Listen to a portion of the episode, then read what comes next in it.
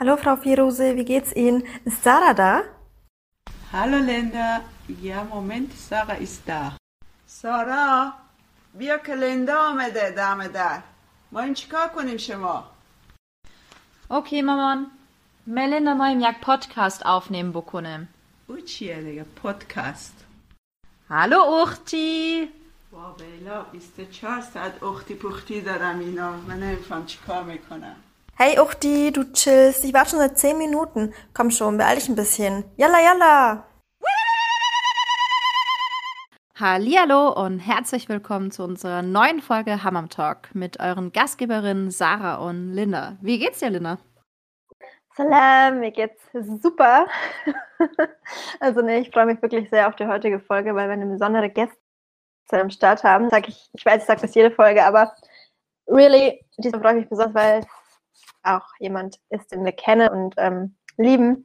Daher mir geht's sehr gut. Wie geht's dir, Sarah? Bist du auch so aufgeregt und freust Ja, dich auf die Folge? Sehr aufgeregt, aber am meisten freue ich mich eigentlich, weil äh, ich kann dir da nur zustimmen. Äh, unsere Gästin ist jemand sehr Besonderes für uns. Deswegen legen wir doch gleich mal los. Also heute geht es um das Thema Parentifizierung. Und dazu haben wir heute unsere Freundin und Habibti Kypra eingeladen. Kypra, Linda und ich kennen uns aus dem Studium aus dem beschaulichen Bamberg. It was love at first sight und mehr muss man eigentlich nicht sagen. Willkommen, Kypra, wie geht's dir? Gut, ähm, ich bin ein bisschen aufgeregt, aber ich freue mich auch sehr über die Folge und dass ich heute dabei sein darf. Schön. Aufgeregt brauchst du aber nicht sein. Unsere äh, Zuhörerinnen sind äh, super nette Leute. Ja, und du musst dir einfach vorstellen, als wäre es ein lauwarmer Sommerabend auf der unteren Brücke in Bamberg mit einem Vino und wir unterhalten uns über Gott und die Welt und haben einfach einen geilen Abend. Oder wie der eine Abend in Budapest, der war auch so wunderschön, also auch ganz entspannt. Oh Gott, das war echt schön. Das Oh Gott, war wirklich schön. her. Aber natürlich außerhalb Ramadan, ne? Außer Ramadan. Man muss auch sagen, für unsere ZuhörerInnen, eigentlich hatten wir eine ganz andere Folge mit Kypra geplant, was aber natürlich nicht aufgehoben oder aufgeschoben oder wie man so sagt im Deutschen ist. Und zwar wollten wir eigentlich eine Haram-Talk-Folge mit ihr aufnehmen zum Thema, ich glaube, interkulturelles Dating oder Beziehungen war das Thema genau. Und haben ja auch eine Menge zu erzählen, aber wir dachten uns respectfully, es ist Ramadan, komm, verschieben wir auf nach Ramadan, deswegen seid gespannt, es wird auf jeden Fall, oh, wird nicht die letzte Folge mit, mit der tollen Kypra gewesen sein, inshallah. Auf jeden Fall nicht. Inshallah. Genau. Und heute geht es eben um Parentifizierung. Und dazu können wir euch mal kurz etwas sagen, weil die ein oder anderen werden sich wahrscheinlich denken, äh, Parentifizierung was? Auf jeden Fall, Parentifizierung bezieht sich auf den Prozess, durch den Kinder die Rolle eines Erwachsenen zugewiesen wird. Das kann sowohl emotional als auch funktionale Verantwortlichkeit sein, die eben normalerweise von den Eltern ausgeführt werden. Das Elternteil wiederum nimmt die abhängige Position des Kindes in der Kinder-Eltern-Beziehung ein und erhält Unterstützung, Pflege, Fürsorge, für die das Kind normalerweise erhalten würde. Und Parentifizierung kann in einer Vielzahl von Situationen auftreten, zum Beispiel wenn Eltern psychisch oder körperlich eingeschränkt sind oder auch in der Form, die wir zum Beispiel aus unserer BIPOC-Community kennen, ähm, die sich das Übersetzerkind nennt. Also Kinder, die als Sprachbrücke zwischen ihren Eltern und der Außenwelt dienen und mit Inf Informationen konfrontiert werden, die eventuell jenseits ihres Alters liegen. Also Rechnungen, Schulden, rechtliche Probleme, medizinische Fragen und so weiter. Und darüber hinaus gibt es natürlich noch zahlreiche weitere Formen und Ursachen der Parentifizierung. Da wollen wir aber nicht weiter oder näher drauf eingehen. Wir sind ja keine Psychologinnen und in dieser Folge wird es eher mehr um die eigenen Erfahrungen mit Parentifizierung sehen, also als POCs mit Parentifizierung. Und Linda und Kypra, das wurde ja ein bisschen von euch angestoßen. Wie kamt ihr denn da drauf? Also ich war, ja, wann war ich bei der Kybra? Vor zwei, drei Wochen war ich bei Kybra und wir hatten einen super schönen Abend auf dem Balkon, ganz romantisch und haben uns wieder mal über Gott und die Welt unterhalten. Und ein Thema, was uns eigentlich immer wieder begleitet oder beschäftigt, war das Thema Eltern und Kind oder beziehungsweise die Verantwortung, die man als BIPOC-Kind, vor allem als BIPOC-Frau gegenüber seinen Eltern hat und vor allem in, in Familien, die vielleicht Migrations- oder auch Fluchtgeschichte haben. Und da sind mir sehr, sehr starke Parallelen einfach aufgefallen, die Kypra und ich aufweisen. Und äh, den Struggle, den man hat, ähm, den man vielleicht aber auch erst im Erwachsenenwerden wirklich Erwachsenenalter realisiert, was es bedeutet, was überhaupt Parentifizierung ist. Also ich kannte den Begriff vorher gar nicht. Ja. Bin ja zufällig ähm, auf Instagram auf dem, durch einen Beitrag von Parallel dazu gestoßen und dachte mir, hey, endlich gibt es einen Begriff dazu. Also ich Ja. wusste immer, da es, es gibt dieses Phänomen, aber ich konnte es einfach nie in Worte greifen. Und wir haben uns darüber ewig unterhalten und dachten, hey, es wäre doch eine mega interessante und spannende Folge, weil ich glaube und ich bin mir sicher, dass es da sehr, sehr vielen BIPOX ähnlich geht. Und gerade auch im Zuge der Fluchtbewegungen, die 2015 nochmal so, ein, so, eine, so eine Aufmerksamkeit in Deutschland erlangt hat, was ich durch meine Übersetzertätigkeit auch immer wieder feststelle, dass dieses Phänomen einfach ein Alltag für viele Kinder ist und was es natürlich auch bedeutet. Und, Ja. ja. Oder Kübra, ich glaube, das geht dir da sehr ähnlich. Ja, ich habe halt gemerkt, dass man sehr selten darüber spricht. Also wir haben ja auch lange darüber gesprochen, dass es irgendwie so ein schambehaftetes Thema ist. Also jetzt nicht Mhm. im Sinne von, ich schäme mich, weil ich so bin, sondern dass es schwierig ist, darüber zu sprechen, was für eine problematische Beziehung das eigentlich ist. Und dass man so ein bisschen als undankbares Kind vielleicht abgestempelt werden könnte. Wie, du willst die Verantwortung nicht übernehmen, was haben deine Eltern denn, die machen so viel für dich und also eine Art Undankbarkeit ausstrahlen. Und das ähm, hat voll gut getan, mal so einen Abend einfach darüber zu sprechen und genau wie du auch gesagt hast, dass, dass es da so einen Begriff gibt und dass man nicht alleine ist mit diesem Thema und dass es auch ein Problem ist vor allem. Ähm, das hat mir nochmal gezeigt, dass es eben ein wichtiges Thema ist, womit man sich auseinandersetzen muss. Und deswegen freue ich mich auch umso mehr, ähm, dass wir uns zusammensetzen können und darüber sprechen.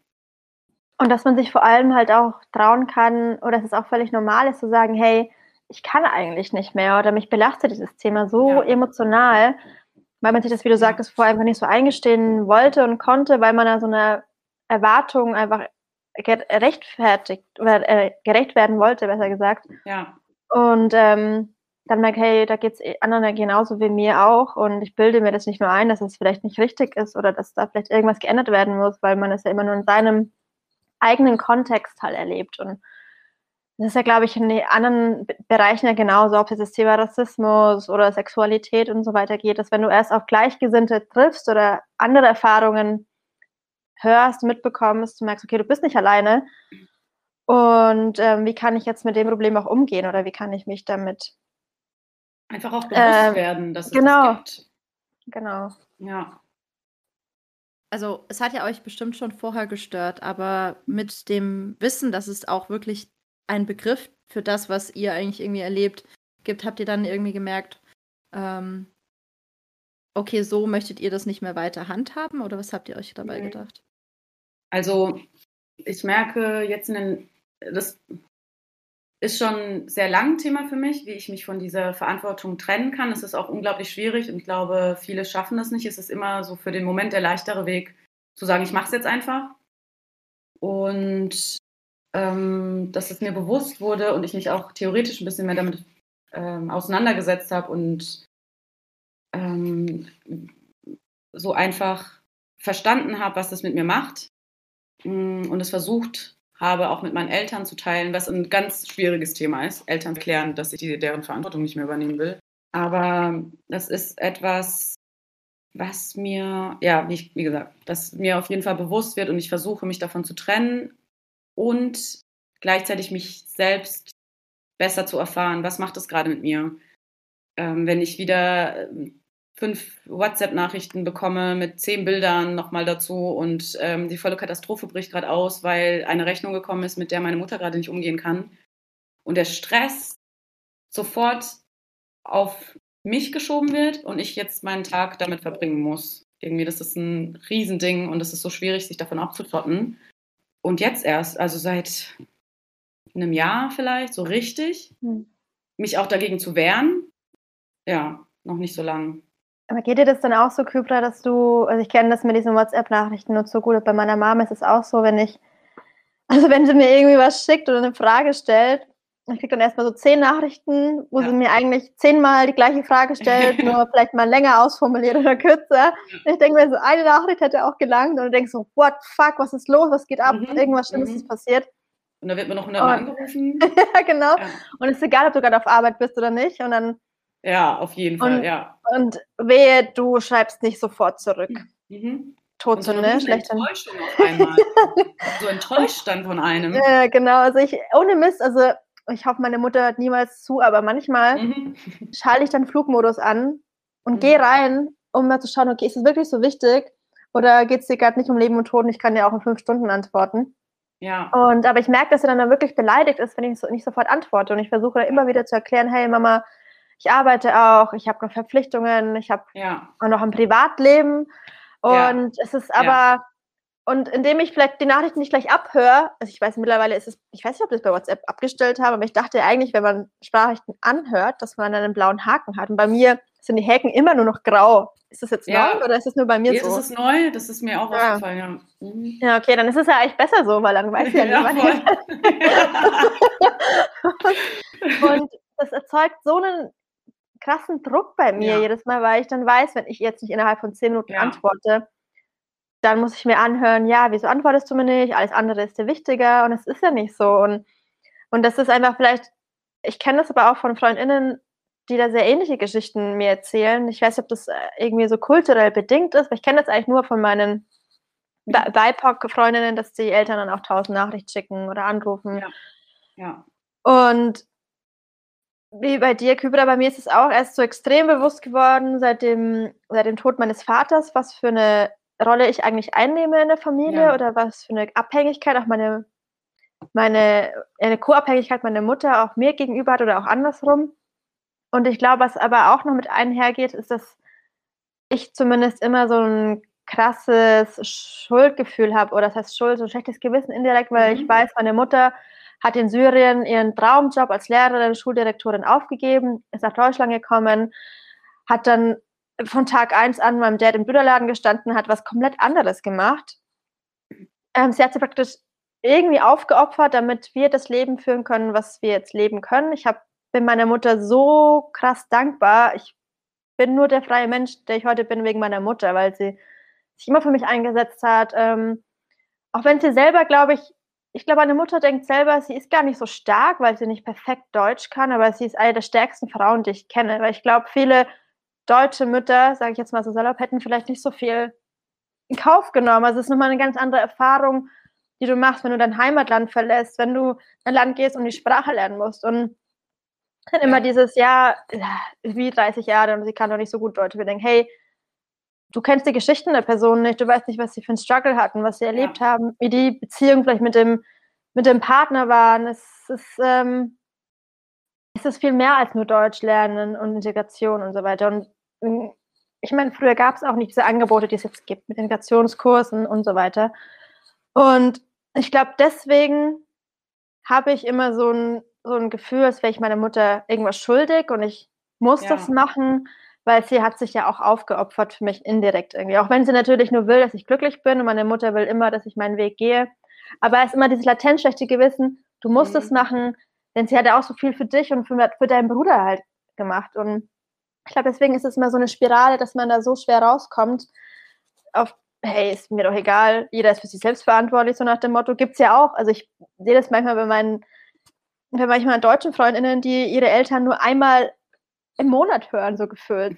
Und bei mir wäre es, was, krass, kenne ich gar nicht. Oder Der würde, wenn ich meine Mutter nur einmal im Monat wäre, so, okay, also, ohne Witz, die würde die Polizei nach Hause schicken, weil sie denkt, ich bin tot oder so. Also das geht nicht bei mir. Und Geil. das finde ich hat seine Vor- und Nachteile. Ich finde es irgendwie, ich habe einen Tag ohne meine Mutter zu hören, auch wenn es nur eine WhatsApp-Nachricht ist oder Voice-Message, ist so, hä, okay, ist alles okay bei ihr. Ja, Ähm, und wenn ich mal einen Tag mich gar nicht gemeldet hatte, fühle ich mich so schlecht. Und das sollte aber eigentlich auch nicht sein, weil wir Ja. kennen das, man hat halt mega viel zu tun manchmal und man hat auch einfach keine, keine, keinen Nerv und auch kein nichts sich zu erzählen. Und aber Glaubt ihr, Ja. kulturelles? Also ist es was Kulturelles, wo ihr sagt, okay, ähm, wir, Teil unserer Kultur, unsere Familie ist sehr nah zueinander, man hält irgendwie gewisserweise zusammen und man sorgt sich umeinander? Oder ist das einfach schon nicht mehr dieses, man sorgt sich umeinander, sondern ein Schritt weiter? ja, es ist auf jeden Fall ein Schritt weiter für mich. Also, Mhm. ich stimme dir auch voll zu, Linda. Genauso wie du über deine Mutter denkst, denke ich natürlich auch. Ich finde, sie ist auch eine unglaublich starke Frau, aber und natürlich kommt dann das, Inter- also in der deutschen Gesellschaft habe ich das nicht nur das Gefühl, es, ja, es fühlt sich so an, man lebt halt viel individualistischer und es ist irgendwie privater, die Privatsphäre wird viel mehr geschätzt. Und bei uns in der Familie, ich will jetzt nicht immer Kultur sagen, das, was ich eben erlebe, wir sind halt eine große Gruppe, die hält zusammen. Und Zusammenhalten bedeutet sich gegenseitig helfen.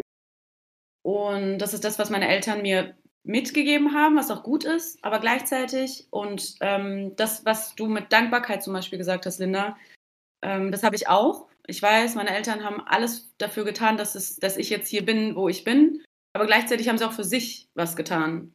Also das war ihr Leben, es waren ihre Entscheidungen und das ist das, was mir halt zurzeit einfach bewusst wird. Jede Entscheidung, die sie damit verbinden, dass sie das für uns gemacht haben, haben sie trotzdem auch gleichzeitig für sich gemacht. Ähm, und ich will jetzt nicht undankbar sein. Wie gesagt, dieses Dankbarkeitsding ist einfach so eingepflanzt. Ähm, aber gleichzeitig will ich diese Verantwortung eigentlich nicht mehr übernehmen. Das ist euer Leben und das ist jede Entscheidung, die ich treffe, treffe ich ja auch für mich selbst. Natürlich, wenn ich irgendwann Kinder habe, werde ich es vielleicht besser verstehen. Aber diese Dankbarkeit, die dadurch erzeugt wird, dass sie was, ähm, dass sie auf Dinge verzichten mussten für uns, wegen uns. Also nicht nur für, sondern eben wegen, ist so ein richtig großer Druck, den sie bei uns aufbauen und so ein emotionaler Druck. Und das bedeutet, als ob ich müsste mein Leben lang immer dankbar sein und ich kann meine Wertschätzung meinen Eltern gegenüber nur dann zeigen, wenn ich was für sie tue. Und ich hätte aber gern, dass mich meine Eltern einfach so gern haben, ohne dass ich was für sie tun muss. Und das ist halt das, was mich einfach, ich will nicht nerven sagen, aber traurig stimmt, dass ich, wenn ich mal nicht sprungbereit bin und nicht sofort renne und mache, dass da so eine, dass diese Enttäuschung so krass auf mir lastet, dass das so im Kampf dann zwischen dieser Dankbarkeit ist und ich das einfach nicht mehr spüren will. Ich will nicht mehr die Dankbare sein und dann baut sich so eine Wut auf, ähm, mhm. gegen die ich irgendwie nicht mehr so ankämpfen möchte und deswegen versuche ich irgendwie, ja, die haben viel für uns gemacht, aber ich möchte auch diese Freiheit genießen, mal nicht immer für die da zu sein. Irgendwie, das ist so eine Rollenzuschreibung, die wir als Kinder erlebt haben, für die wir also welches Kind, ich musste ab zehn Jahren anfangen, äh, die Krankenkassen anzurufen, Rechnungen mhm. zu verstehen, zu übersetzen, was hat gerade der und der geschrieben, was bedeutet das? Ich war zehn Jahre mhm. alt, also ich bin ab der äh, fünften Klasse wieder in Deutschland gewesen, dritte, vierte Klasse sind wir in die Türkei gezogen, wieder zurückgekommen. Mein Deutsch war sowieso nicht so gut und ich habe diese Rollenzuschreibung bekommen und mit der lebe ich seit elf Jahren. Nee, 21, mhm. oh Gott. Und dann möchte ich einfach nicht mehr so, ja, okay, ihr seid nach Deutschland gezogen, Dankeschön, aber. Ja, aber geht dir das dann nicht auch so? Also ich hatte vorhin, also das äh, an, meine, an die deutschen ZuhörerInnen auch nicht falsch verstehen, weil ich vorhin meinte, das würden deutsche Mütter vielleicht nicht aushalten. Ich meinte das eher in Bezug auf dieses kulturelle Verständnis, das natürlich vielleicht auch im Arabischen oder auch Türkischen oder vielleicht hat es auch, ich frage mich manchmal, ob es auch was mit indirekt mit der mit der Religion zu tun, aber gerade auch im Islam ja äh, Mutter, Väter, Vater oder Familie ja sehr einen sehr hohen Stellenwert hat. Es gibt ja dann auch manchmal so, mhm. es gibt ja bestimmte Koran-Passagen, wo es auch heißt, ehre deine Mutter, ehre deinen Vater. Das natürlich dann oft vermischt wird mit Religion und Kultur. Also es ist ein ja. krasses El Familienverständnis. Und deswegen ähm, man vielleicht als aus deutscher Sicht das vielleicht nicht so nachvollziehen kann. Also ich lebe das halt gerade mit meiner Besetzerarbeit bei mit Geflüchteten, dass es dann darum geht, dass irgendwie, bestes Beispiel, letzter Fall, eine syrische Familie, ich glaube sieben, acht Kinder, da war das Phänomen Parentifizierung sehr krass. Also die älteste Tochter schwänzt oft Schule, weil sie zu Termin mitgehen muss. Ähm, die Leistungen leiden, weil sie sich einfach nicht konzentrieren kann, weil sie so viele Sachen erledigen muss, bürokratisch. Und habe ich auch versucht, den Eltern zu erklären, hey, ihr müsst auch lernen, hier in Deutschland eure Sachen auf, alleine halt auf die Kette zu kriegen. Ich meine, ihr habt es, es geht nicht, dass die Kinder deswegen die Schule nicht besuchen können. Und äh, irgendwann ist eure Tochter vielleicht nicht mehr da, die kann euch dann nicht immer 24-7 unter die Arme greifen. Dann meinte der Vater, naja, wir haben ja noch sieben weitere, irgendeiner macht das ja schon halt. Und ich sage mir so, hä, nein, das ist aber nicht, das ist nicht ja. die Rolle der Kinder eigentlich. Ja. Und dann war von der deutschen, bitte? Ja. Nee, äh, dass ähm, wir von der Außenperspektive den Menschen versuchen zu erklären, was richtig und falsch ist und es selber genau. irgendwie nicht so richtig hinkriegen. Genau, genau. Und da war halt dann der deutsche Pädagoge, der dann als, als Familienhelfer eingesetzt werden soll. Und die natürlich einen ganz anderen Blick darauf haben, die dann sagen, hey, das ist nicht richtig, das ist komplett schlecht eigentlich. Und du kannst natürlich nicht daran treten und sagen, das ist schlecht, weil die kennen das halt gar nicht anders. Man kann das kritisieren, aber man muss auch das System Familie halt dahinter verstehen. Was hat einfach eine andere Bedeutung ja. in dem kulturellen Kontext als vielleicht in Deutschland? ja, es stimmt, es tritt bei uns in unseren Communities vielleicht mehr, vermehrt auf. Ähm, aber ich habe das Gefühl, das ist nicht nur etwas Kulturelles. Also ich glaube gar nicht mal, dass ja. es was Religiöses ist, sondern einfach, das ist einfach ein gesellschaftliches Zusammenleben oder familiäres Zusammenleben, was man ja. halt einfach anders kennengelernt hat und jetzt in Deutschland halt versucht weiter auszuüben vielleicht. Aber ich glaube tatsächlich, das ist so ein beidseitiges Ding, dass es auch einfach so ein bürokratischer Druck ist oder, oder einfach hier auch vermehrt zustande kommt, weil sie nicht in der Lage sind oder die Möglichkeit haben, ähm, ja. und also als Eltern selber klarzukommen. Und ich glaube, das ist halt, ich kann mir nicht vorstellen, dass das irgendwie schön ist für Eltern, diese Rolle einzunehmen, diese Abhängigkeit und deine zehnjährige Tochter oder Sohn äh, muss jetzt gerade für dich erklären, was jetzt hier gerade passiert. Also ich kann mir einfach nicht vorstellen, dass das irgendwas ist, was dich auch gut fühlen lässt.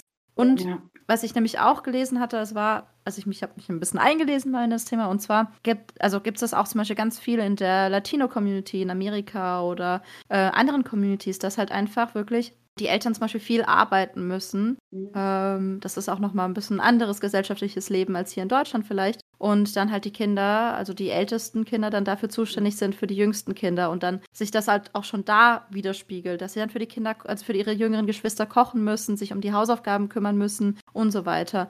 Ähm, würdet ihr sagen, dass das irgendwie beidseitig ist, dass es auch natürlich von außen kommt oder glaubt ihr, das ist schon sehr kulturell bezogen?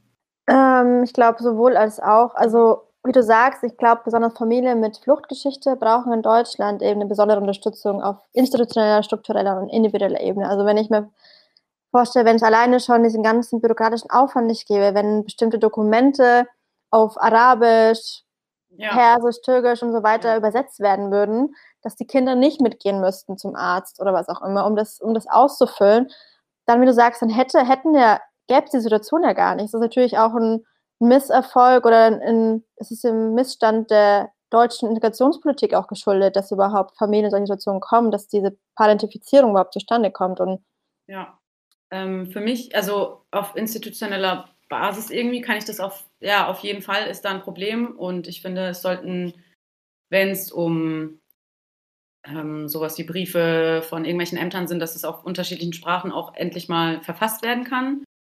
Aber gleichzeitig ist es auch eine große private Sache. Das fängt ja ziemlich schnell an. Es ist einfach eine Basis in einer Beziehung. Es kommt zu einer Rollenzuschreibung und die lebt man weiter und jede Partei gewöhnt sich daran. Und wir wachsen da rein und die Eltern denken, es ist was ganz Normales. Und denen zu erklären, dass es eigentlich nicht normal ist, dass das Kind sowas eigentlich machen muss, dass eigentlich das Eltern, das Dasein als ein Elternteil auch Verantwortung bedeutet, und eine Überverantwortung, das an das Kind weitergegeben wird, Probleme verursachen kann, das ist denen gar nicht so bewusst. Natürlich, wie du gesagt hast, Sarah, gerade, ähm, dass es für die Eltern dann auch ein großes Problem ist, natürlich zu wissen, ich muss mein Kind gerade dazu beauftragen, ähm, bei, die, bei der, was weiß ich wo anzurufen. Aber die gewöhnen sich ja auch dran, ja. weil die das ja jahrelang ja, machen. Ich habe mit zehn nicht gesagt, nee, Mama, mache ich nicht. Mhm. Ich hatte ja, sofort das Gefühl, ich muss das jetzt tun. Mhm. Und ich habe jahrelang nicht einmal meinen Mund aufgemacht und gemeint, guck mal, Mama, ich, du gehst heute mal alleine zum Arzt, ich fahre mit dir dahin und dann gehst du alleine rein. Und ich weiß ja, dass meine Mutter das zum Beispiel kann. Ich weiß, dass sie es kann und das ähm, muss ich ja auch in den letzten Jahren viel öfter nochmal ähm, weiß machen. Mama, du kannst das, ich muss da nicht mit. Aber es ist sofort wieder so eine ja, und was ist denn so schlimm dran, wenn du nicht mitgehst, weil sie sich so sehr daran gewöhnt hat, dass ich äh. das und das tue. Und natürlich ähm, Eltern, die viel arbeiten müssen und eben irgendwie keine Zeit haben, sich um Dinge im Haushalt zu kümmern, es ist ein großes Problem, aber warum muss das Kind daran leiden? Ja. Warum muss diese Rolle an das Kind weitergegeben werden? Also das ist halt eben so ein Erziehungsstil, das ich niemandem wünsche. Ja. Und natürlich, ja, problembehaftet, die Eltern können nichts dazu dafür, aber gleichzeitig können die Kinder noch weniger dafür. Das ist und recht. dann ist es so eine, so eine Erziehung, das bedeutet immer, ich muss, das ist so ein Leistungsdruck von Anfang an, dem kein Kind gerecht werden kann. Mhm. Und am Ende kann es nur noch, irgendwann reagiert der Körper darauf, die Psyche reagiert darauf und wir, ja. ich habe manchmal das Gefühl, ich funktioniere selbst nicht mehr.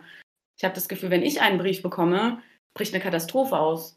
Ja, ja. Wenn ich einen Brief bekomme, ich möchte den nicht öffnen. Der liegt erstmal zwei Tage da, weil ich Angst davor habe, weil es mich so triggert, einen Brief von irgendeinem Amt und so weiter zu bekommen, weil ich Angst davor habe, dass die was von mir wollen und ich muss die anrufen, ich muss mit denen reden, vielleicht muss ich auch einen Brief schreiben. Ich kann das nicht mehr und ich Ja. muss für mich selbst gerade lernen, das alles hinzubekommen. Ich habe gelernt, eigenständig zu sein und selbst für mich verantwortlich zu sein und gleichzeitig schaffe ich es nicht. Mhm. Und ich kann auch keine Verantwortung mehr abgeben, weil ich das Gefühl habe, ich habe das schon gelernt. Ich mache das, seitdem ich zehn bin, also kann mir die andere Person auch gar nicht helfen. Ich habe dadurch, dass ich diese ganze Verantwortung übernehmen musste, verlernt, auch nach Hilfe zu beten. Also einfach mal jemanden zu fragen, hey, kannst du mir mal vielleicht in den kleinsten Dingen, weil ich so Angst davor habe, diese Emotionen, die ich habe, wenn mich meine Eltern fragen, dass ich was für sie tun sollte, einer anderen Person gegenüber auftragen könnte, dass die nur einen Moment genau das fühlen, was ich seit Jahren fühle, das hält mich davon ab, überhaupt jemals nach Hilfe zu fragen oder zu sagen, mir geht's gerade schlecht. Ja, ja. Ich glaube, generell ja. sind wir, viele von uns BIPOX, gar nicht fähig, nach Hilfe zu fragen, weil Mhm. wahrscheinlich in irgendeiner Art und Weise wir in diese Rolle Ja. reingedrückt worden. Wir müssen es selber schaffen, wir müssen es irgendwie alles selber handeln. Ja, genau. Man denkt immer, man schafft es schon alleine, wie du sagst, Kübra. Ja. Und ich glaube auch so diese Angst davor, Schwäche zu zeigen. Was heißt, das ist in dem Fall keine Schwäche, aber Aber wir nehmen es ja als vielleicht Schwäche wahr, ja, was, genau. was für, von man unseren will- Eltern. ja. Ja. Genau, es ist halt, es ist auch so schwer, wie du, wie du es auch vorhin gesagt hast, äh, man, man ist damit aufgewachsen und also ich hatte das Glück, also trotzdem mein, mein Vater ist mit 17 nach Deutschland, der war hier länger sozialisiert als in Syrien, er hat fast 60 Jahre hier gelebt, das heißt, er konnte perfekt Deutsch, er hat sich eigentlich um alles Bürokratische immer gekümmert. Natürlich gab es dann so Sachen wie, dass er dann manchmal immer wieder gesagt hat, hey, dann kannst du mal drüber lesen? Oder in der deutschen Grammatik, dass er da noch Fehler gemacht hat, dass ich halt immer noch mal drüber geguckt habe und oder mich irgendwie informiert habe. Ähm, meine Mutter hat sich gleichzeitig immer auf meinen Vater verlassen und Ja. ich merke halt erst, seitdem mein Vater nicht mehr da ist, wie krass abhängig sie von ihm war, einfach unbewusst in diese Rolle reingeschlittert ist, weil es Ja. einfach bequemer Ja. war. Und jetzt ist er nicht mehr da. Es ging einfach so schlagartig, dass er von uns gegangen ist dass ja. ich das natürlich gleichzeitig das schlechte Gewissen bei mir noch hervorkommt, wenn ich mir denke, erstmal ist noch diesen Trauerprozess. Ich, ich würde mich nie im Leben jetzt trauen zu sagen, nee, kümmere dich alleine drum, du schaffst es schon, ich bin raus. Ich, also ich kann, ich kann das gerade nicht. Das ist nur Ja. diese emotionale Abhängigkeit, dann das Verständnis und dieses Einfühlungsvermögen, dass du denkst, boah, du kannst das gerade deiner Mutter nicht antun. Es ist gerade die beschissenste Zeit, sowas irgendwie an den Tag zu legen und ähm, an, an mich selber zu denken. Aber ich merke auch manchmal, dass es dann, also jetzt kommen halt die ganzen Dinge halt zum Vorschein und du, wie du schon sagtest, es triggert dich selber schon, dass ich mir manchmal wünsche, ich habe meinen eigenen Struggle, meine eigenen Probleme. ja. Ich würde einfach gern selber halt einfach mal das Kind sein, das sagt, boah, keine Ahnung, ich will nichts Mama, machen. du mal den Brief lesen? Genau, genau, genau, kannst du das für mich ausfüllen? Ich kann gerade Ja. nicht mehr halt. Mhm. Und, Mhm. ähm, und es ist einfach nur noch emotionaler Stress. Und ich habe zum Glück einen Bruder, der, ähm, ich meine, ich beobachte es natürlich auch öfter bei, bei, bei Frauen oder bei, bei Töchtern vielleicht, weil man eben diese typische Rollenzuschreibung hat, dass Frauen vielleicht, ähm, meine Mama sagt immer, ja, ihr Mädchen, ihr seid einfach emotionaler und ihr könnt euch besser hineinversetzen. Vielleicht ist da auch was Wahres dran. Mein Bruder Ich nimmt glaube, auch, das ist ein Stereotyp. ja, ich Ja. glaube auch. Ja, man Aber- wird, es wird ja auch so hineinkonditioniert. Genau, genau. Und mein Bruder, der wirklich toll, ich bin ihm der mega dankbar, der übernimmt so viel Verantwortung auch. Aber er hat auch noch zwei Kinder, Familie, Ja, ist vo- Vollzeit beschäftigt. Natürlich hast du dann nochmal mehr Druck und weniger Zeit. ja. Ich habe keine Kinder, nichts. Ich habe dann, deswegen hast du immer mehr Zeit irgendwie, nur weil du keine Kinder hast, heißt Ja, das nicht, dass genau, du dich deswegen genau. auch irgendwie beschäftigt bist und strugglest. Und ähm, aber ich, äh, es ist dann immer, wir zwei, wir, wir können uns da gegenseitig unterstützen, aber wir beide, es ist dann immer so, ja, kannst du mal dich drum kümmern, kannst du dich mal drum kümmern, man Mhm. versucht sich das irgendwie aufzuteilen, aber es ist, ich weiß nicht, wie es dir geht, aber bei mir ist dann immer so dieser Gedanke, wenn ich jetzt da so knallhart wäre und sage, nee, ich kann jetzt nicht mehr, ja, mach du mal. ja, Ich glaube, ich habe noch einen Bruder, aber ich denke mir, boah, wer macht denn das dann? Also, ja, wer, was ist denn dann meine Mama? Ist mir dieses schlechte Gewissen? Und was zum Beispiel, bestes Beispiel ist auch zum Beispiel Thema Altersheim. Nie im Mhm. Leben, also für mich oder für uns in der Familie oder vielleicht, ich, also ich das gibt's nicht. Das gäbe es nicht, dass ich meine Eltern oder meine Mutter ins Altersheim stecke. Es ist so, wie wenn ich, du hast mich jahrelang aufgezogen, das ist der Dank, tschüss. Außer meine Mutter sagt, sie will ins Altersheim, weil da den ganzen Ja. Tag irgendwie in der arabischen Soaps laufen und keine Ahnung, sie ist happy, was glaube ich nie passieren wird. Ja. Aber das gibt's auch, vielleicht ist es auch wieder Aber das ist wieder so ein. irgend ja. so ein was? So ein kulturelles Ding? Also ich glaube, Ja, also so ja, irgendwie schon. eigentlich Genau. wieder. Wir müssen so dankbar sein. wenn's- Und das ist so ein Tabuthema auch in unserer, also jetzt wieder weg von Parentifizierung vielleicht, aber so dieses, was, äh, das ist ja wieder Hilfe von außen eigentlich. Altersheim Mhm. oder Betreuung ist, Ja. dass irgendjemand von außen reinkommt oder dass eine räumliche Trennung zwischen Kindern und Eltern nochmal geschieht, dass in, in dieser Zeit, in, also ab, keine Ahnung, ab wann Leute in, ins Altersheim, ja, nochmal ein anderes Thema. Ähm, aber das ist auch nicht. So eine riesen Enttäuschung. Wie kann die ihre Mutter ins Altersheim stecken? Mhm. Ja, es funktioniert einfach nicht an. Also, was ist denn so schlimm daran? Ich, ich kann es mir auch nicht vorstellen, aber wenn ich es rational betrachte, denke ich mir, oh, das wäre so ein Druck, den man von sich lassen könnte. Es bedeutet ja nicht, dass meine Mutter, wir sind sowieso in getrennten Städten und in getrennten Räumen. Was ist denn so schlimm daran, die Verantwortung abzugeben an eine andere Person? Und man zahlt dafür auch noch. Also, Mhm. es ist alles so, ist unvorstellbar. Also ich kenne keinen von meinen, äh, sag jetzt, nenne es jetzt mal nicht bio-deutschen FreundInnen, Ja. wo die Eltern oder Großeltern im Altersheim sind. Ich kenne das nur von meinen, von meinen deutschen Freundinnen, dass da Ja. irgendwie Oma, Opa im Altersheim ist. Ich habe das noch nie, ich weiß nicht, wie es bei dir, Sarah, ist, aber ich kann nur für mich sprechen. Ich habe das noch nie aus meinem BIPOC-Umkreis gehört, dass sie sagen, hey, ich besuche meinen Opa oder meine Oma im Altersheim. Da wohnen dann vielleicht irgendwann Oma, Opa im gleichen Haus.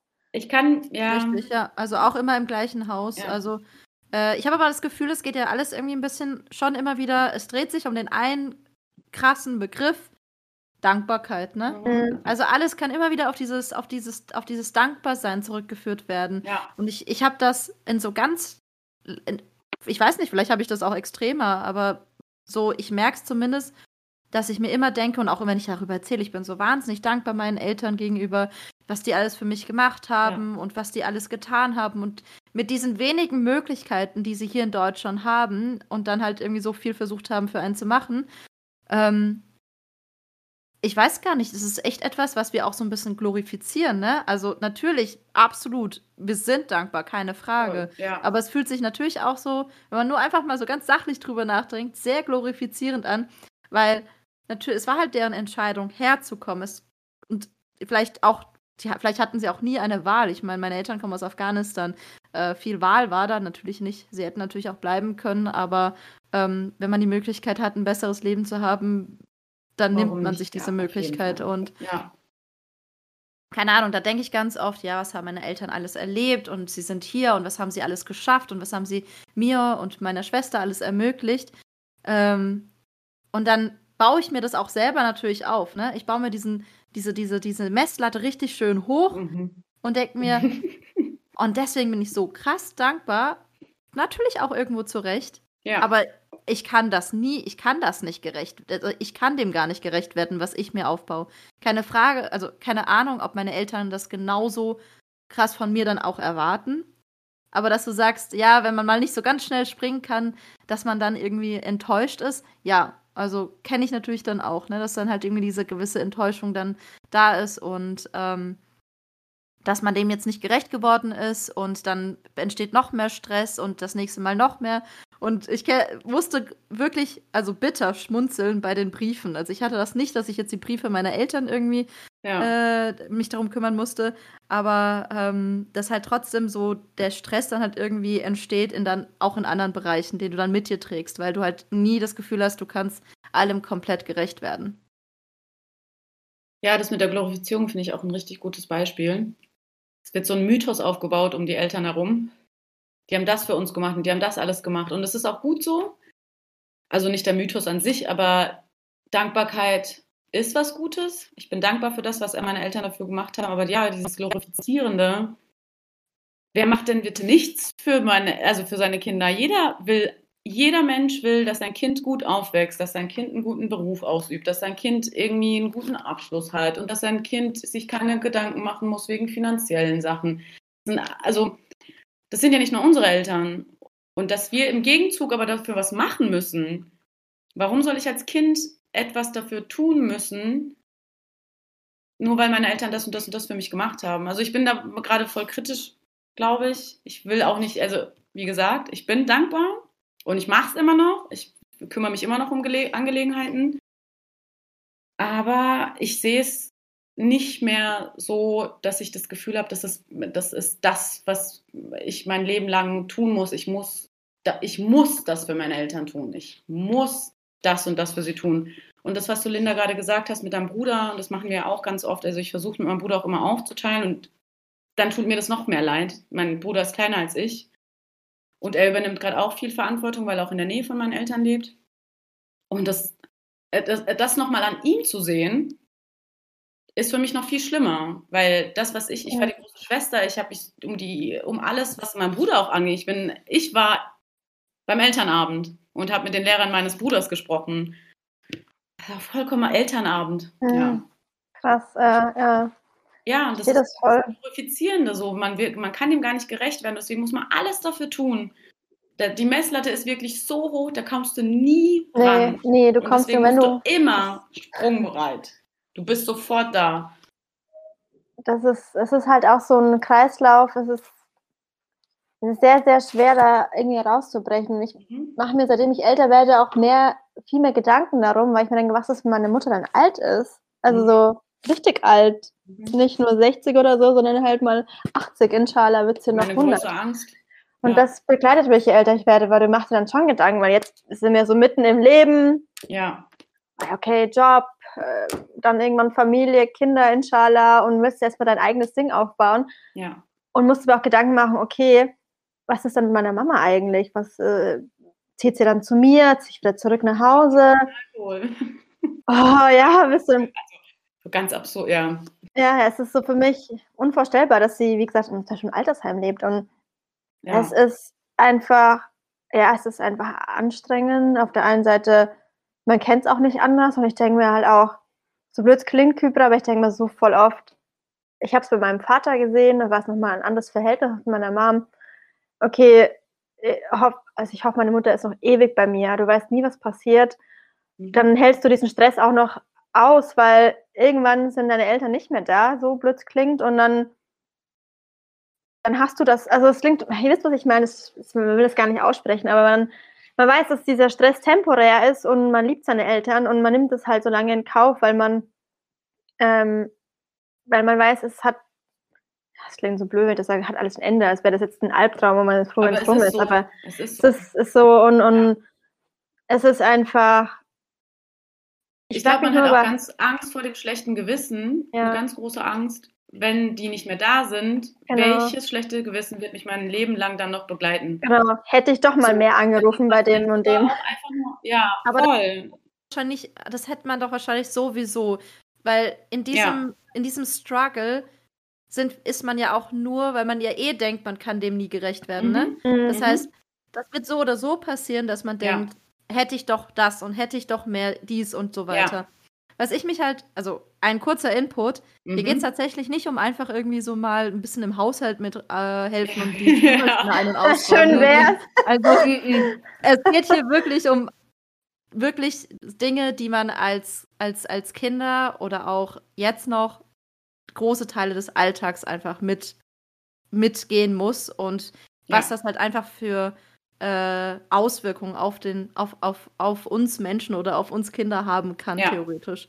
Ja, was du auch gemeint hast mit Arztbesuch, Verträge abschließen, ja. Dinge ja. kaufen. Was du alles ähm, mitkriegst. Dinge, die du nicht wissen willst oder nicht verstehen kannst. Ja.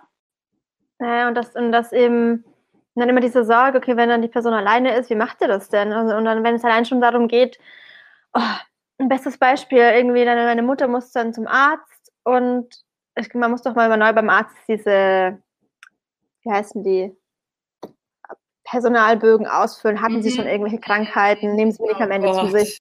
Es sind immer die gleichen. Und immer, jedes ja. Mal muss ich vorher fragen, hey, ja. genau. Können Sie mir die vielleicht irgendwie zuschicken? Ich wohne nicht mehr in Bamberg. Früher hätte mhm. ich sie halt abgeholt oder wäre mit meiner Mutter. Ich bin dann natürlich dann mitgegangen, habe es mit ihr ausgefüllt. Mhm. Und dann ähm, nein, können wir aus Personal, aus datenschutzrechtlichen Gründen nicht Mhm. machen. Aber schauen Sie doch, ob irgendjemand mitkommen kann. Keine Ahnung, wer soll denn sich Ja. jetzt die Zeit nehmen? Alle Ja. arbeiten. Zur Not rufe ich halt da an am gleichen Tag, muss mir irgendwie frei halten, dass ich dann irgendwie das übersetzen kann. Mhm. Oder sie kann es doch irgendwie eine Stunde vor oder am Tag vorher abholen. Dann kann sie es mir fotografieren. Und es ist halt einfach super der Akt nur für so einen blöden Personalbogen. Ja, Anstatt dass man Ja. sagt, okay, man übersetzt den halt ein paar Sprachen. Es ist ja nicht so, dass wir, wisst ihr, was mich aufregt? In Berlin ist so ein so krass kosmopolit und so weltoffen und alle reden Englisch, egal wo du hingehst, ist alles auf Englisch übersetzt. Aber wenn du dir so Kids hier wie Neukölln, Kreuzberg anschaust, dann heißt das gescheiterte Integration, die sollen alle mal Deutsch lernen, was wollen die denn mit Türkisch und Arabisch? Das ist wieder uncool, wenn man halt kein Deutsch spricht, aber wenn alle Englisch reden, das ist ja es gibt in allen Sprachen, wird es immer übersetzt in Englisch. Und ich denke, so gibt es dann nicht. Wir haben halt viele Menschen aus dem Arabisch, Türkischen, afghanischen Raum und so weiter. Wieso kann man das nicht auch in den Sprachen anbieten? Es Ja. wäre einfach so viel stressfreier. aber ich habe das Und- Gefühl, in Berlin geht es schon viel besser voran, weil Ja, die Leute viel in Bayern- präsenter sind. Absolut. Ja, Bei Bayern kannst du ja nicht, wie Bamberg ist halt einfach nochmal eine ganz andere, ja, einfach nochmal ganz anders. ja. Und ähm, das sind so alltägliche Dinge, die mir Sorgen bereiten, wenn ich mir denke, Mhm. oh fuck, äh, muss ich dann im allerschlimmsten Fall, müsste ich mir dann irgendwie frei nehmen und dann nach Bamberg fahren, um für einen Tag dabei zu sein. Das würde ich im schlimmsten Fall halt machen müssen. Und dann musst du dir, wenn du dann einen Job hast, dann vom Arbeitgeber frei nehmen. Es ist halt natürlich ein finanzieller Aufwand, Zeit. Aber du machst es halt, ne? Weil es halt deine Mama und wenn nicht du, wäre halt dann und das ist halt dieses richtige Wissen, was ich immer präge. Und wenn du einmal, das wäre meine Frage an dich, Kybra, hast du schon mal deinen Eltern das gesagt, wie du dich fühlst oder was das für eine Rolle oder Verantwortung ist, die, die du auf dich nimmst? Ja, also gerade vor zwei Wochen, aber nicht, weil ich war, sondern mein Bruder war. Ich muss sagen, bei meinem Bruder bin ich sofort, ich habe das auch das Gefühl ganz stark, dass ich auch ein bisschen eine Elternrolle meinem Bruder gegenüber übernommen habe irgendwann. Ähm, und wenn ich das Gefühl habe, dass es ihm gerade zu viel wird, dann schreite ich auch ganz oft ein. Und Mhm. vor zwei Wochen war das zum Beispiel, da ging es um eine Heizung, die gerade bei meiner Mama in der Wohnung nicht funktioniert. Und dann hat sie sich ein bisschen darüber aufgeregt, dass das so lange gedauert hat. Und er hat sich nicht gekümmert. Und dann hat er das nicht gemacht. Und dann hat er, und das war so eine, die, dieser Monolog, den die Eltern dann schön abspielen. Ähm, und warum er denn so lange gebraucht hat und er ist so faul und er macht es nicht. Und dann habe ich versucht, ihr zu erklären, Mama, er ist aber nicht dafür zuständig. Er wohnt in Würzburg und wenn er am Wochenende nach Hause kommt, mein Bruder fährt fast jeden, jedes Wochenende nach Hause, weil er dann äh, macht er die Einkäufe für meine Eltern und dann kümmert er sich um Dinge, die noch gemacht werden müssen, was die Woche irgendwie angefallen ist, was ich auch, ich bin meinem Bruder gegenüber noch dankbarer. Ähm, und dann habe ich versucht, ihr zu erklären, dass das nicht die Rolle meines Bruders ist. Und es war das erste Mal, dass ich es wirklich so verbalisiert habe, so versucht habe, direkt zu erklären, dass es ja etwas ist, was sie eigentlich selber machen müsste. Dass es ihre Rolle ist, sich um Dinge zu kümmern, die in ihrer Wohnung stattfinden. War eine gute Diskussion. ähm, vollkommen auf Ablehnung gestoßen. Hm. Und ich habe das auch nicht weitergeführt, aber ich hatte das Gefühl, ich muss, das in der, ich muss sie nochmal in einer ruhigen Minute abpassen und ihr vielleicht erklären, was das für mich bedeutet oder für meinen Bruder bedeutet, so viel Verantwortung zu übernehmen und was es dann auch bedeutet, das nicht hinzukriegen. Hm. Dass wir manchmal so unter Druck stehen, dass wir manchmal gar nicht mehr funktionieren können. Und dass auch nur ein Anruf von zwei Minuten, das ist dann für meine Mutter so, es ist doch nur ein Anruf von zwei Minuten. Nein, es ist kein Anruf Ja, ja. von zwei Minuten, weil da muss ich den Hausmeister anrufen. Dann sagt der Hausmeister, ist nicht meine Rolle. Und dann muss ich nochmal im Mietvertrag nachschauen, wie viel übernimmt der Vermieter. Dann ruft den Vermieter an, der geht nicht ans Telefon, im Mietvertrag steht. Also es sind so, das ist für die nur ein Zwei-Minuten-Gespräch, aber für uns ist es ein ganzer Aufwand, der sich über Tage hinwegzieht. Und ihr das zu erklären, das war kein gutes Gespräch. Hm.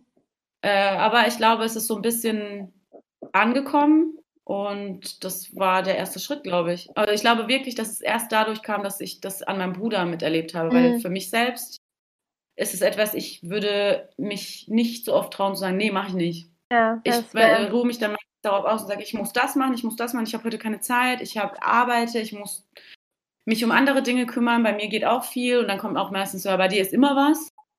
Ja, wie bei Hast euch du überhaupt mal auch. Zeit für mich? Ja, ja, voll. Zeit, sowas. Ja, und das ist auf jeden Fall etwas, was ein ganz, ganz großes ähm, Gesprächsthema ist eigentlich, was man vielleicht langsam anfangen sollte zu übernehmen, so ein bisschen sich auch in die Rolle hineinzufinden, dass man auch, ich will nicht widersprechen sagen, aber auch einfach mal Probleme anspricht, wie man sich fühlt, einfach diese emotionale Mauer, die man da aufgebaut, ich bin stark, ich kann das, bla bla bla, einfach mal ein bisschen aufzubrechen und zu sagen, Mama, ich bin gerade an der Grenze angekommen und ich weiß nicht mal, wie ich damit umgehen soll.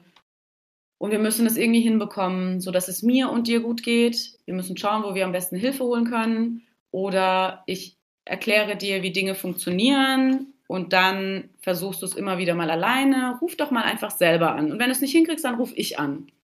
Und das habe ich ganz, also solche Sachen habe ich schon ab und zu probiert bei ihr, zu sagen, ruf mal kurz an. Und wenn du dich nicht wohlfühlst, dann ruf ich danach nochmal an. Und hat aber nicht funktioniert. Hm.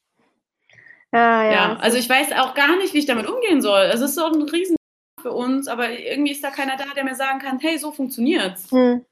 Ich ja, man selber erkenne es an. Das ist eine Art von emotionale, ich will nicht Erpressung sagen, aber emotionaler Druck ist, der auf, ausgeübt wird mhm. und wie kann ich dem standhalten und wie kann ich dem entgegenwirken, ohne dass die andere Person, also es ist ja ein Konflikt, der ausgearbeitet werden muss oder ich muss in Kommunikation mit meinen Eltern über ein Problem gehen und das passiert sowieso etwas selten, weil ich auch immer die bin, weiß nicht, wie es bei euch ist, alles ist gut, alles ist gut, ihr braucht keine ähm, Sorgen um mich zu machen, ich habe ein gutes Leben, ich habe alles unter Kontrolle und gleichzeitig eine riesen Angst davor haben, dass meine Eltern dieses Leben nicht auf die Reihe kriegen.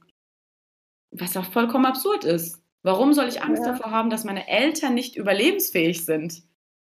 Und warum muss ich ihnen eigentlich beibringen, wie das Leben funktioniert? Ja, ja, weil, ja, wie du wie vorhin schon meinte, weil eigentlich sind wir die Kinder. Auch mit, mit 30, 31 sind wir immer noch die Kinder irgendwo halt. Und ja.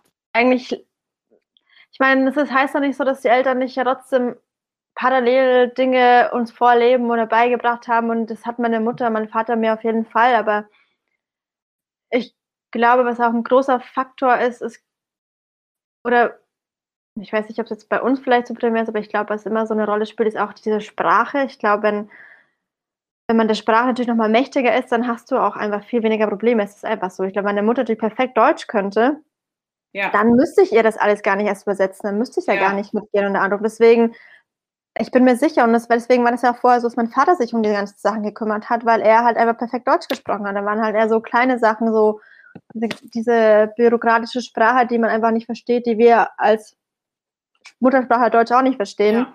übersetzen muss. Und deswegen kommt halt nochmal die Komponente hinzu, die Sprache halt. Und das Problem wäre einfach nicht da, wenn einfach die Sprache einfach sitzen würde. Und ja. ähm, ich hatte, ich habe es noch nie meiner Mutter gesagt und ich glaube jetzt, ich merke es aber jetzt extremer durch den Verlust meines Vaters, aber gerade habe ich halt einfach nicht das, traue ich mich auch einfach ganz ehrlich nicht, das anzusprechen, ja. weil es eben gerade so mega verletzlich ist. Und, und es ja, ist einfach. Also ja, voll schwer, einfach, sich dann den Raum zu nehmen, oder? Genau, und es ist dann, du hast dann ja, okay, es ist ja einfach nicht der beste Zeitpunkt. Und wenn du aber was sagst oder wenn ich mal mit ihr diskutiere und ich merke, ich werde schon richtig, das heißt böse, aber ich bin dann schon richtig genervt.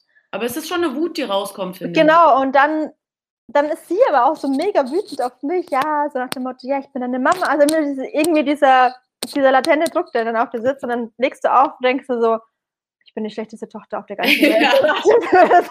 Ja. Undankbar. Undankbar. Und dann denkst du so, Mann, dann kannst du den ganzen Abend nicht schlafen und denkst du, ja, okay. Und ich glaube, also vielleicht an unsere ZuhörerInnen, vielleicht haben, habt ihr ja irgendwie einen guten Tipp für uns, wie ihr oder wie, wie, wie ihr mit solchen Situationen umgeht. Also ich glaube, wie Kibra meint, das ist immer der erste Schritt in die richtige Richtung, aber es ist halt leider nicht einfach, es anzusprechen. Und ich glaube, in dem Fall vielleicht auch eine Überlegung wert, sich selber auch Hilfe zu holen, zu sagen, hey, ich ja. brauche jemanden, der mir da mal sagt, ja. was ich machen soll, der mir vielleicht Tipps gibt, wie ich damit umgehen kann. Also, weil man selber sich schon so ausgebrannt fühlt, weil man ja. nicht mehr kann. Und es ist auch keine Schwäche zu sagen, hey, ich kann einfach nicht mehr, ich habe keine Kapazitäten. Jede Nachricht, WhatsApp-Nachricht löst bei mir einfach noch mehr Druck mhm. und am liebsten will ich das Handy ausmachen und mhm. mich totstellen ja. und sagen, ich, keine Ahnung, mach du. Ähm, ja, das ist, glaube ich, sich erstmal das einzugestehen, dass man einfach Grenzen hat, das ist schon mal der erste Schritt. Ja. Und sich dann auch vielleicht im schlimmsten Fall, wenn man sagt, okay, es geht nicht mehr, Hilfe zu holen. Man muss aber auch sagen, diese Parentifizierung muss ja nicht nur immer negative Folgen haben. Es kann auch für, für manche Menschen vielleicht auch ein Zeichen von Wertschätzung und Anerkennung sein, weil sie vielleicht auch bestimmte Rollen zugeschrieben bekommen, die sie vielleicht gegenüber ihren Geschwistern nicht bekommen, vielleicht auch eine Sonderrolle einnehmen. Kann es ja auch geben. Also wir reden natürlich jetzt nur von den negativen Auswirkungen. Es Ja. kommt auch immer auf die Beziehung an und auf das Verhältnis und in welchem Wie krass Kontext. das ausgelegt genau, wird. eben, vielleicht, äh, vielleicht Ja, es sind ja auch krasser. Verantwortung. Ja, so, die Genau. man an das Kind weitergeben kann. Okay, heute gehst du mal einkaufen. Ich gebe dir die 10 Euro und heute darfst du das und das machen. So Verantwortung dem Kind beibringen. Du kannst Dinge erreichen und Genau. du kannst es, wenn du kannst, dann, also, aber das ist ja so ein Herantasten, was halt äh, vielleicht öfter nicht passiert. Natürlich ist es eine gute Art und Weise, den Kindern Selbstständigkeit beizubringen. Ich glaube, dass wir alle drei unglaublich selbstständige und starke Frauen sind, die da, daraus auch viel gelernt haben. Aber es ist halt eine permanente Überforderung. Sehr chaotisch. Es ist nicht, also es ist halt konstant etwas, was nicht geplant ist. Mhm. Ja, genau. Und zwar halt konstant gewisserweise. Ja. Ja, aber das ist, ähm, ich versuche natürlich, wie du schon gerade eben meinst, es gibt auch immer aus allem Negativen was Positives zu ziehen und Ja. das ist das, was ich auch immer wieder betone. Ich glaube, durch diese Situation, durch diese Beziehung zwischen mir und meinen Eltern, mir und meiner Mutter vor allem, wäre ich eben auch nicht die Frau, die ich jetzt bin. Eben die selbstständige, unabhängige Frau, die ihr Leben so lebt, wie sie möchte. Und ich weiß, Ja. ich kann alles schaffen, weil ich habe schon alles Ja. irgendwie geschafft, schon als Kind. Wenn ich mir vorstelle, ich war mit zehn oder neun, keine Ahnung, im Dönerladen gestanden und dachte mir auch, ey, geil, Nachmittag, ich würde auch lieber rausgehen auf die Schule. Das hat- hatte ich auch. Es ist nicht so, dass ich den ganzen Tag im Dönerladen stand, aber ich wurde halt sehr früh in die Verantwortung mit einbezogen, dass ich halt helfen muss. Ja, Das ja ist auf halt jeden Fall. Ja. Pizzakartons vorbereiten muss. Und ich dachte mir, boah, ich hasse mein Leben. Ich will lieber auf den ganzen Tag. Ich habe halt sehr früh gelernt, wie es ist, was es heißt zu arbeiten, was es heißt, mit Geld umzugehen, was es heißt, Verantwortung zu übernehmen. Und Ja. dann schaue ich mir manchmal Kids an, die werden bei der leisesten, beim leisesten Wehwehchen völlig überfordert, die halt völlig in Watte eingepackt. Also es gibt natürlich das andere Extrem auch. Und Aber das bedeutet ja nicht, dass sie ihr Leben nicht auf die Reihe kriegen. Ich glaube, das ist einfach Genau. vielleicht Geht halt anders. langsamer und das Ja. ist auch voll okay. Das ist halt keine Überforderung. Die gehen vielleicht viel besser damit um, wenn ein Brief ankommt.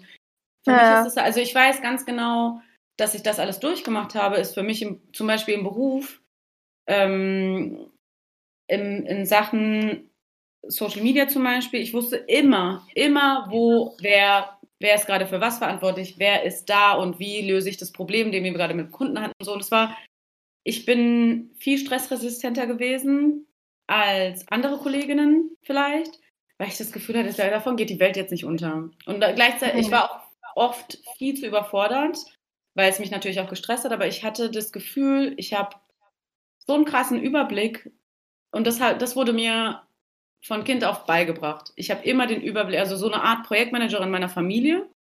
Ich weiß, was mein, meinem Bruder ist, welche Sachen müssen bei ihm abgeschickt werden, was muss ich für meinen Vater tun, was muss ich für meine Mama machen, was ist da noch, okay, die E-Mail muss noch geschrieben werden, das ist alles in meinem Kopf. Und ich funktioniere irgendwie noch weiter. Und das ist das, was ich zum Beispiel im Job auch, ich, also dazu stehe ich auch und dazu, darauf kann ich auch stolz sein, dass ich sagen kann, hey, ich bin in einer Familie aufgewachsen und gleichzeitig auch in einer Großfamilie aufgewachsen, die mir beigebracht haben, ich, wie ich zu einem perfekten Teamplayer werden kann. Hm. Und das zählt zu meinen Stärken. Und das finde ich auch voll gut, dass du das ansprichst, weil das ist nicht immer, natürlich ist es nicht immer, also ich glaube psychisch auf jeden Fall, mental vollkommen überfordernd, aber auf der anderen Seite habe ich ganz schnell, viel, sehr früh gelernt, selbstständig zu sein Hm. und besser zu planen und zu koordinieren vor allem. Und das kann ich auch für mich selbst dann nutzen in bestimmten Momenten. Wenn man nutzen kann, ist das auf jeden Fall gut. Ich glaube, was halt manchmal das Problem ist, das eine, dass man dann halt nicht selber nach Hilfe fragt. Das andere, dass man dann halt immer, dass man halt, obwohl man dann schon überfordert ist, denkt, ich kann das. Ich hab, Ja. ich Ja. kann das, ich bin stark, ich kann das handeln. Ja. Ähm, ich habe das doch immer schon irgendwie geschafft. Und Ich kann das, ich ich merke das. das selber, ich mache das so oft.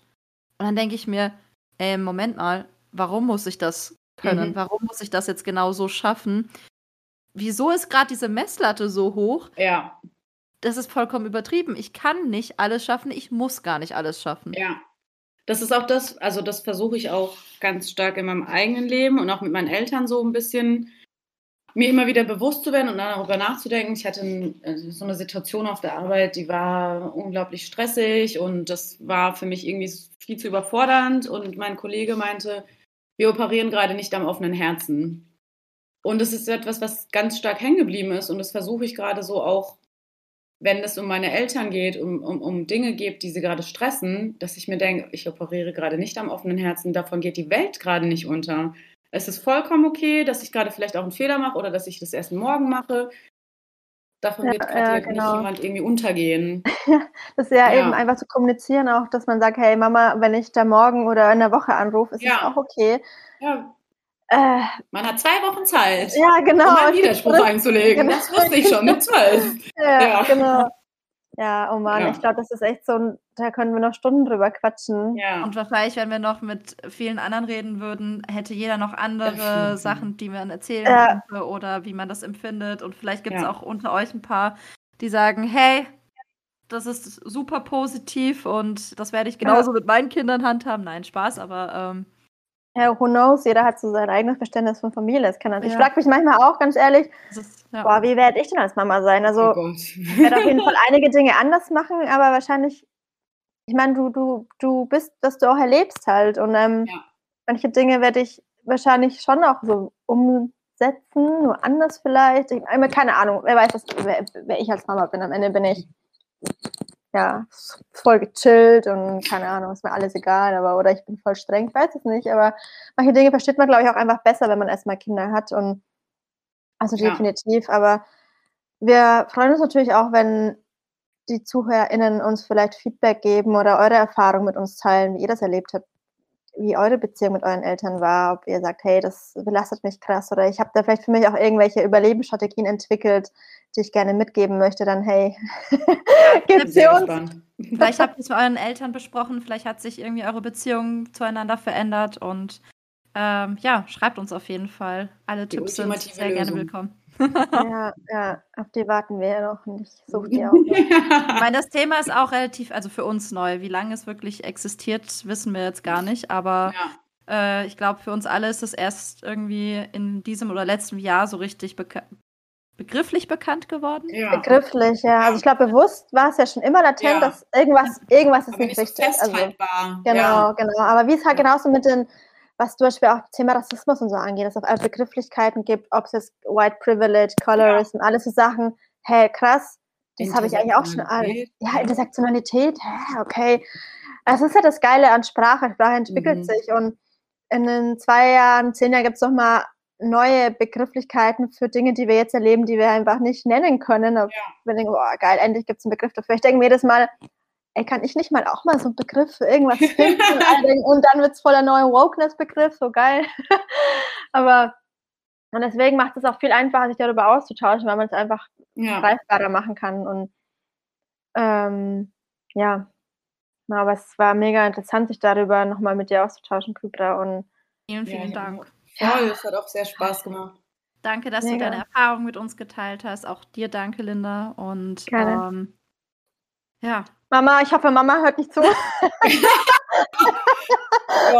Aber dann Aber ich dankbar gut. sind wir trotzdem. in den okay? Konflikt reingehen. vielleicht, genau. Das ist Witz, ist ja, genau. Aber trotzdem, ich bin meiner Mama für Oh alles Gott. dankbar. Mama, ich liebe dich. Bis ja, nochmal am Ende kurz. Shoutout Lieb. zu allen Eltern. ja, wir haben euch Ja. alle lieb. Egal, wie Genau. Liebe. Hamamis.